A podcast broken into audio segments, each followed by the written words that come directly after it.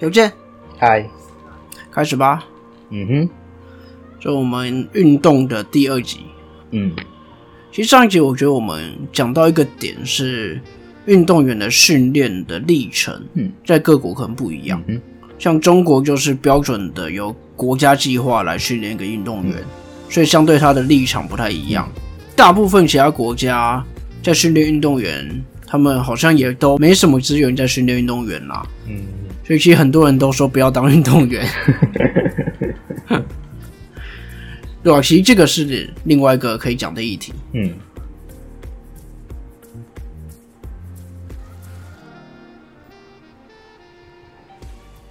各位听众朋友们，大家好，欢迎收听综艺题。你中意什么议题呢？我是主持人钟义群。那目前在连线的是，大家好，我是有健。我记得我刚刚想到那个议题还不错吧？嗯其实我有这个想法，是我之前有看过一些纪录片啊，像姚明成长的纪录片，嗯在台湾可能就是之之前王建民的时候嘛，嗯那你就会发现差很多啊。嗯哼那姚明真的是从十五六岁开始，国家重金去培养他，嗯然后就一路想把他推到美国，这个就是中国训练的方式。嗯，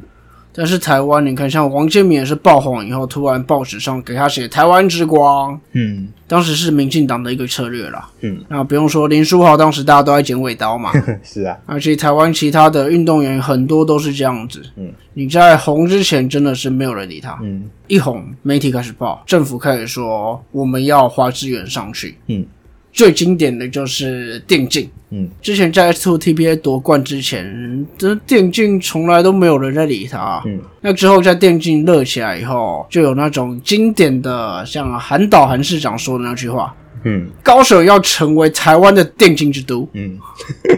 然后当时什么蔡英文吧还是谁，我忘记了，反正就说今年是台湾的电竞元 年啊，然后嘞。嗯啊，没有没有没有定金一年的啦。嗯所以我觉得这个情况真是常态啦。嗯那你真的是不用在那边骂有些运动员成名以后，反而转职去新加坡，或者是选择不留在台湾了。嗯像那个曾雅妮，之前就有那种新加坡有邀她入籍，嗯然后就大家有风声什么曾雅妮要留在台湾啊，要回馈台湾社会啊。嗯，我真的不知道她该回馈台湾社会什么，台湾社会有给她什么吗？好，啊，你既然在运动员成名之前没有给他太多的帮忙，那他成名之后要不要选择留在台湾代表台湾？嗯我觉得没什么好批评的，嗯所以这真的是另外一个可以讨论的议题啦。那你要怎么样发展台湾的运动的未来？嗯，你刚刚提到的运动员，其实我想到的其实也不止运动员啊，就是像吴宝春，他也是得了面包冠军之后。政府才开始重视他，然后他那时候要去那个新加坡念食品相关的硕士嘛，然后就有可能定居在那边或怎样，然后大家就开始哦，不能这样，不能这样哦，所以这应该就是台湾政府跟社会的现况。嗯嗯嗯大部分人对于某一个人一开始都是不看好，嗯很烂啊，没有机会啦。红了开始哦，好厉害，好厉害，好厉害！回馈社会，回馈社会，干他妈到底要回馈 什么？好啦，这个讲多了，还是回来吧。我们这一拜讲的是什么？嗯，我们这礼拜讲的是网坛好手大阪直美，她因为缺席法网赛后记者会被罚了一点五万美元，那于是她就退出了今年法网的比赛。她事后有说她是因为忧郁症所苦。那大阪直美事后也有讲了一句话说：“我们的感受从来没有被充分考虑。我曾经看过太多运动员在采访时崩溃，我自己也受过伤害，我不明白这背后的理由是什么。重视运动员的心理状态，嗯”嗯嗯因为其实运动员在成成长的过程，像您各个球类的选手，他成长的过程就是看着那颗球，嗯还有他的教练，嗯不会有太多的朋友跟社交。嗯，你他们在追求成绩的时候，他们就是在想办法去可能两秒变一秒这种东西。嗯，他们永远看到的都是这些，然后逼自己去突破，然后是给自己非常大的压力的。嗯，那在这个情况之下，会有一些忧郁的情况是很正常的。嗯，那不用说，可能他的教练或者是甚至他的家人会也会逼他、啊，也会逼他说：“哎、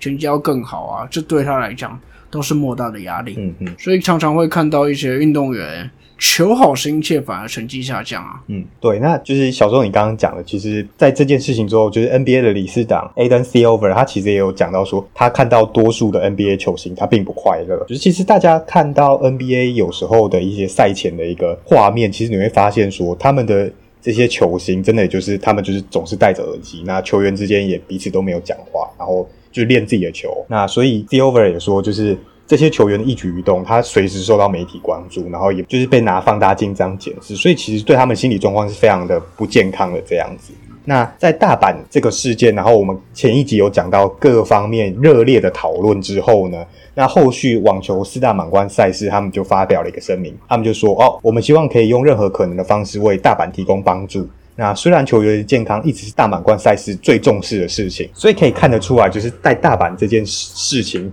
发酵之后呢，这个四大赛事他们的立场就没有像我们前一集讲的，像一开始这么强硬，就是说。哦，你一定要参加那个赛后记者会哦，我一我一定要罚钱，罚到你愿意参加这样。但是我看到的又是另外一个情形，会叫的小孩有才有糖吃。那有时候这种忧郁症跟心理状况，嗯，他是不愿意叫的，他是被忽视的啊。啊，基层一定要出事，基层一定要死人，上面才会改革，不是一样的道理吗？所以其实可以回应到上一集，就是他那大阪直美的赞助商所说的，就是我们真的要对大阪这个精神或行为做做一个 respect，因为确实啊，因为他世界排名第二的这个身份，让他做这件事情会比默默无名的基层球员所做还还要有影响力。对，但当然批评者就会认为说啊，你这个影响力就是媒体帮你塑造出来，你现在还要攻击媒体，这样不对。当然，这是批评者的想法。就是像 Kerr Irving 去年十二月其实就一直接受媒体采访了。呃，拒绝。嗯，但 NBA 比较特殊啦，嗯因为 NBA 是在 NBA 跟球团还有赞助商是有一个三方协定的。嗯，那他们在这方面是有一些合约的，因为 NBA 球员其实在这上面算是一个表演者的身份。嗯，所以在这个情况下，他可能有义务接受访问。嗯，但我相信你去报名这种四大公开赛，应该是不一样的心情。嗯那些运动员的心理压力真的来自非常多地方啦。你可能到对方主场，观众给你那种心理压力，然后你打下来以后，还要面对记者的心理压力。嗯，而且就像我上一集讲的，人们看到运动员可能会看到一个失焦的情况，嗯，可能会重视，哎，你收入这么高，怎么会不快乐？嗯，这种东西其实真的是我们该看运动员的一个点吗？嗯这个就是我很想要提问的东西。我们看运动员到底该看什么东西？嗯嗯那在在这之下，其实有时候像我刚刚说的，教练或者是媒体期待的一个运动员有一个好表现，有时候对他来讲，这个压力是一个揠苗助长，反而会毁了一个运动员。嗯这个其实，在台湾的青棒就很常见了。嗯嗯台湾的青棒很强啊，嗯那个国高中生非常强，但是很多这种球员到成棒以后都不怎么 样，就是他在青棒的时候，大家给他的期待太高了，嗯导致于可能他压力过大，然后大家给他的期待很高，开始超他，最后他就废掉了。嗯，嗯，很多啊，就是国高中很强，然后国中就一百四，然后结果教练就一直用，一直催，然后结果导致他进职业，甚至可能高中时代他手臂就废了，这样。所以其实其他的相关案例，大家找应该都可以找到类似的。嗯那这边其实我可以提出一些我的想法了。那其实像上一期讲的，我要先说明一点，我这些想法是成立在现在的媒体，其实是一个独大垄断的情况，他爱怎么写就怎么写。对我来讲，这是一个媒体对于运动员一个乱象。首先，我要是我觉得要先区分一点，媒体去写一个运动员的报道。跟他实际上记者会的采访，这是两件不一样的事。嗯，你如果报道的是一个运动员的事实，他的故事，你没有任何曲解、抹黑，嗯，或者是加油添醋，嗯我觉得在这个情况上，运动员可能没什么权利去制止他啦。嗯也有些情况是运动员不想要让这个故事被公布出来，那这个是另外一件事。嗯那我觉得报道是媒体可以去做，但是你要不要要求运动员去接受采访？这我觉得倒是运动员的选择了。嗯，审问罪犯他都有缄默权，或者是我拒绝我拒绝受审的权利。嗯，那你采访凭什么要求运动员一定要接受？嗯，那其实就是回到我刚刚讲，现在媒体记者的素质，嗯，我觉得啦，如果记者跟运动员是有一个良好的互动，相互尊重，嗯，然后写的是事实，问的都是他比赛表现方面的事情，而不是一些场外啊、谣言啊那种东西。我觉得你如果有这么好的互动的话，再来谈受访是不是运动员的义务，我觉得还可以讨论。嗯那以目前这种媒体乱象的情况下，我觉得我们真的不该要求运动员一定要去受访。嗯，所以这边其实我们要区分一点是，运动员的场内跟场外，我觉得身为一个球迷，我们要把它分开来看。嗯场外的故事跟他场上的表现其实它是两件事情。嗯，其实运动员真的为什么一定要受访啊？现在非常多的记者问题，这都跟比赛无关、欸，嗯，就这很像是狗仔在找话题，嗯找点去戳运动员。嗯那这种行为，我到底为什么一定要配合？嗯哼所以，真的，如果是正常有素质的问题，场上的表现啊，那你成为现在世界第一，你过去有什么样的故事或想要说什么吗？这种问题，我觉得没有任何一个运动员不想回答。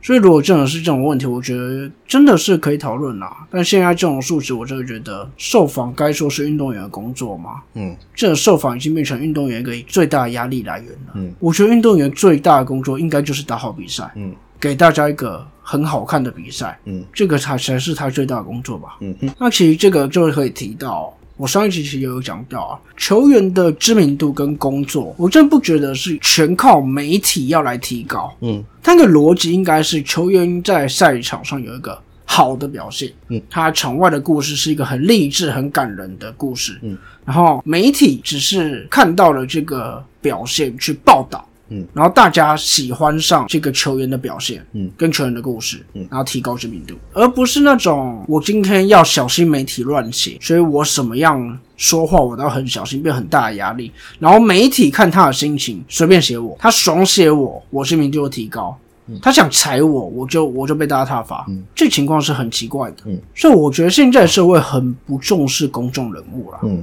这其实很多明星也都有讲过，嗯公众人物有好的表现跟背后的故事，其实是一个重点。媒体在这方面，我觉得真的是辅助而已。嗯，有些人愿意分享自己的故事去接受采访，我觉得很好啊，就是他主动受访。嗯但其实有没有想过，有些人不想让大家看到一些痛点或者分享自己的故事？嗯但就在这情况下，纵使前面说你十分钟而已不说话可以撑过去，但那十分钟就是一个煎熬啊。嗯这么多人拿着相机照你，然后一直问说一些你不想回答的问题，就像可能家里有人去世，哎，你难过吗？那那那去家人有人去世有没有影响到你的表现啊？嗯他妈的这种白痴问题到底很小，嗯，对吧？那这十分钟对他来讲就是一个煎熬啊。嗯所以我觉得我们要关注的东西，真的是运动员的表现跟一些励志的故事啦。嗯，不要那种新三色。怎么觉得运动员这种东西跟那种追星媒体狗仔很像啊？嗯，那今天纵使他肠胃有些人品问题啊，或者是那种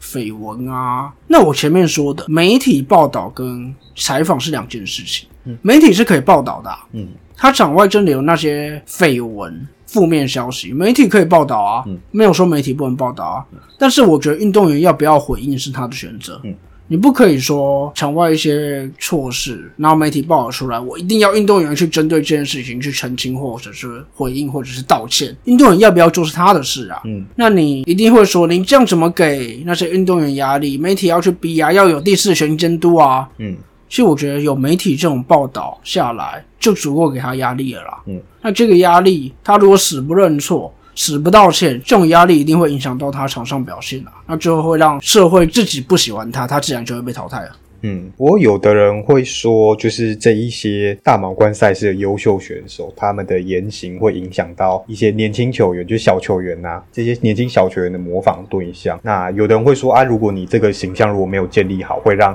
小球员有样学样。你同意这个说法吗？所以你的形象媒体是可以报道的啊，嗯但这跟他要不要回应你的报道是两件事情啊。嗯，可是他们就会觉得说，你这个在赛后的记者会是大家都会看的时间，因为你有说就是媒体可以报道，但是其他人也不一定会看嘛。那大家看完比赛之后，一定接着就是赛后记者会，然后再接下去看下一场。他们可能会觉得说，嗯，你这个就是建立形象的时刻。你可以把它当做一个建立形象的时刻啊。嗯，那他选择不要，我觉得你也不能逼他吧。是啊，是啊，就是我们自己走在路上被媒体记者采访，我们都有权可以拒绝。那我我也所以我也觉得很奇怪，是他们为什么不能拒绝？但是对他们就是某一些比较老派的人的想法，就是你可以拒绝，但是你就是要坐在那边给人家问，那你可以不回答，你可以让坐在那边 get 不塞林这样，然后你也可以选择暴怒也没关系， 对，我觉得现在的社会对公众人物的这种帽子，实在是扣得太可怕了。嗯，你被冠上公众人物，你就什么东西？你就没有隐私了，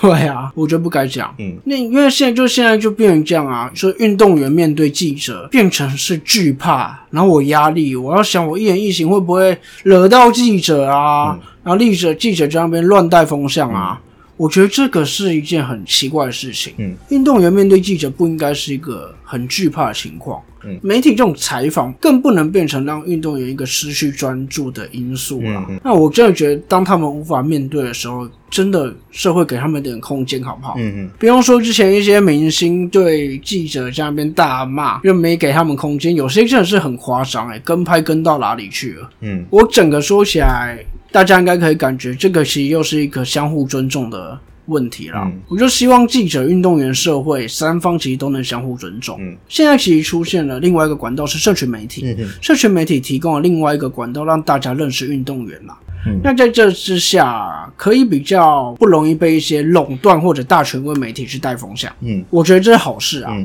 但相对你在社群媒体，你可以更接近运动员的情况下，你也要给运动员一个空间，不要逼得太紧。嗯，但总体而言，我觉得社群媒体的出现对于传统媒体的垄断这种情况是一件好事。嗯，你刚刚其实有提到，媒体是运动员形象塑造的一个很好的时间。嗯，没错，媒体是可以变成运动员的一个很大的武器的。嗯，有些很聪明的运动员，或者是很有影响力的运动员，他真的是很会利用媒体。嗯那我说真的，有多少运动员可以这么厉害，或者去利用媒体呢？嗯你能够做到去利用媒体，等于说你让媒体都怕你了。嗯媒体一定要好好写你，不然他们会被攻击了。嗯，那能够做到这么有影响的运动员，全世界有几个呢？篮球大概就 LeBron，嗯， 有吗？然后或者是之前 Jordan 之类的随便。嗯对，嗯就是你说全世界七十几亿人，到底有多少运动员是能够到这种程度？嗯，大多数运动员应该都像 Kevin v i 说的吧，我们是无名小卒，嗯大多数运动员应该都是被媒体会带着走的。嗯，所以我真的觉得，请大家要尊重他们。嗯，那有健你觉得嘞？哦，对，其实我个人是很肯定大阪直美呢，因为他这件事件，所以让大家可以认识到这这个运动员心理健康的这项问题啊。因为其实我在做这个议题的时候，去找相关文献，就是基本上很少啊，几乎没有啦。对，那像刚刚小钟讲到一个主场球迷那边 defense，然后罚球那边干扰，那个但我觉得又不太一样，因为这种情况哦是在运动场上是很正常的。对，那他讲的就是这些外在压力对运动员的表现是影响很大的，而且运动员是最难处理的。那所以基本上大部分的运动员，他可能就是会回避这项问题，因为他没办法立即改善嘛。所以你可以看到大阪的做一开始的做法就是哦，我我我我不参加记者 会，就像可能有些记者在某些情况，哎，你因为错失这颗罚球失去了冠军，请问你的想法是？他已经错失一颗罚球，压力这么大了，然后你要他回答这个问题，队友有没有有没有骂你啊？对啊，哇，对对对，你你这样讲，我就想到那个林书豪那个在那一个林林 Sanity 那有不是有一场在 Stable Center 拿了三十七分，然后就记记者就跑去问 Kobe 说：“哎、你那个面那个林书豪这个星星，你有什么可以教他？”就 Kobe 直接屌他，他他妈的都在我面前得三十七分，我还能教他什么？对，其实科比这一句话是在捧林书豪啊，对， 好了，回来，那就是其实就像刚刚小钟所说了，就是过去这些新闻媒体记者，他拥有对运动员报道的一个垄断权嘛，所以他能够帮助球员或去引导一些舆论风向。但是现在不管你就是 YouTube，然后 FB 或者 IG，像大阪直美个人不是比较喜欢用 IG 嘛，那他会都会分享他一些。日常生活这样，那可能这样子就已经是对一个世界是一个有益了。比如说他他日常生活可能，比如说就是帮助一些弱势儿童这样。那所以说球员可以有自己这样的管道，向外界去叙述一个美好的故事。那其实你就可以发现说，这个赛后的记者会到底有没有这个必要，就强迫运动员一定要坐在那边让人家发问。那就是其实大家最最经典的一件事，就是 LeBron James 当年他要去迈阿密的时候，他就自己在他自己的媒体管道直播说，哎、我要把我的天赋带到南方海滩， 这什么？哦，他等于说报道还没出来，他自己就先爆雷。我所以我觉得，不管是媒体还是社群媒体，FB、YT、Instagram 这种东西，都是给大家不同管道的选择啦。我觉得是好事。对啊，但是他当年这样做有引些一些引发一些非议啊，那他就是后话。对，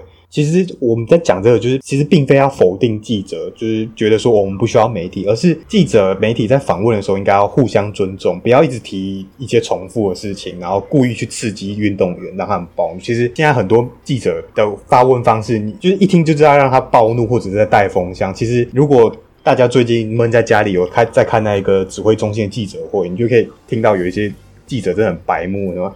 TVBS 帮中时补提问，我想说啊，中时自己不问你帮他补提问，再补提问什么意思？然后，然后问的问题就是一些带风向，比如说啊，柯 P 又做了什么事情，然后哎那个哎侯友谊又做了什么事情，这些跟指挥中心的方针不一样，哎部长是不是觉得他们在故意跟你反着反着干这样子啊？啊啊！你是要人家怎么回答、啊？引导式问答，对，就是我觉得对某些媒体来讲，他们好像就是让这些受访者暴怒，就是他们想要的，对他，们只是想套你说出某些关键字，然后他们就可以做文章嘛。对啊。然后尤其如果你暴怒可以被他们录到，他们觉得很爽。暴怒对的人然后就一直听挑一起些，争端。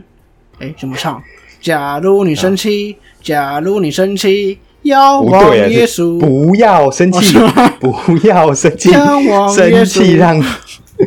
看我们在干嘛啦？不啊要生气。 对了，你就然后你不要一直提一些垃圾问题，浪费大家的时间 嘛。因为一直提一些重复的问题，那你就到底到底要干嘛这样子啊？请问你昨天好跟女朋友 OK 分手有没有影响到你的表现啊？不是不是问说啊，你昨天去夜店，然后所以你今天打了三支全垒打，这有关系吗？真的不是每个人都可以像 James Harden 一样、 欸，每天泡夜店还可以打这么好。酷， 对呀、啊，詹詹斯哈的算是媒体运队算好的他啊，是像好的啊， 就啊他就对啊常对啊每天像泡夜店，社交能力一定好。对啊，对啊，所以所以这边这方面也在讲到另外一个问题，就是运动员其实真的也要重视这个媒体应对技巧啊。就是如果有在看棒球，就是会知道说日本职棒他之前那个罢工的时候，他那时候的会长古田敦也，他就是带领。罢工的时候，他的那个手腕，以及他在媒体之前塑造出来的那个形象，真的是让他们日本人非常印象深刻。那对，所以难怪古田现在转行当艺人，而且很红。 对啊，就是当然，就像小钟讲的，这些运动员他在他的成长过程中，他可能就是那一颗球，然后他的教练这样子。不过，就算你现在就是有 FB、YT、IG 这些管道，你还是要有一个基本的应对技巧啊啦。比如说你。你不能在 YouTube 直播的时候讲一些不该讲的话，这也是非常重要。这样子，所以就是这个运动员，然后以及媒体，还有这些职业联盟之间，这三者之间，对于这个采访或者是一些所谓媒体报道的一些的一些规定，我是觉得可以借由这大阪直美这件事情，那他们三方之间都可以做一个协调，那在这之中取得一个新的一个比较好的平衡。那这是我的一个最后的想法。其实我们的想法就是三方尊重了，嗯这问题背后结这问题结果都是这样，你嗯嗯尊重是最重要的。嗯，那我们对于这议题的想法大概就到这边吧。嗯，如果听众朋友们有任何不同的想法，认为大白直美将该死，他就是要接受采 访。那反正听众朋友有不同的想法，就到我们粉专来留言讨论吧。然后直播的时候也可以来聊聊。一样按赞、订阅、开启小铃铛，分享给你的朋友。可以，那可以的话，就是对我们进行抖内，哎求干爹啊！虽然疫情期间有点难呐、大家都不好过。啊、请重视运动员心理健康。这是本集重点。重点，另外一个重点来啦，嗯下礼拜讲什么？ 诶、呃买不到疫苗， 还 BNT 有机会进来了。郭董可能买到疫苗了。哦，买不到疫苗讲过了、啊，意见就是那样啊。其实我最近在看到就是那个贾永杰捐那一个血氧机的那一个议题，大家比较没有重视的就是当然这几天那一个记者媒体也在追，就是他被人家检举说这个不符合那一个劝募条件，所以有有可能会被依所谓公募劝益条款而被罚款。虽然指挥中心已经做澄清说啊，但他这个是不会被处罚这样，但是这个公益劝募条款，我们如果可以的话，也可以来讲一下，这蛮蛮有趣的一个条款。好啊，好心肝诊所，这有点烂掉了啊。其他的就端午立蛋到底是不是习俗？哎、对，个端午端午节刚过嘞，其实立蛋有技 是巧啊，基、基本上每一颗立每一颗蛋都可以立，它有技巧。你要先把它倒过来，然后等一段时间让重心下去以后，它啊，就可以是立哦了。， 是因为它里面的气势是不是？所以它里面的议题，所以水煮蛋比较好立，这是乡野乡野传说喽。呃我哪知道啊？ 我就没有立哦， 所以我们要讲立蛋，不用 吧？还有其他的，嗯，再看一下这礼拜吧，对吧？萨尔瓦多把比特币定为法定货币， 嗯，我觉得这个议题还不是啊错因为比特币这个东西，虚拟货币这个东西，我其实从以前就认为虚拟货币会成为未来的趋势了。那我自己本身也有在挖虚拟货币啊，哦，真的哦，可以来考虑看看。嗯，那就一样，我们这礼拜再讨论一下。如果听众朋友们有任何想法，一样留言让我们知道。嗯那这礼拜的议题就先到这边。嗯，那这边是中议题，我是钟义群，我是有见，我们下周见。拜拜。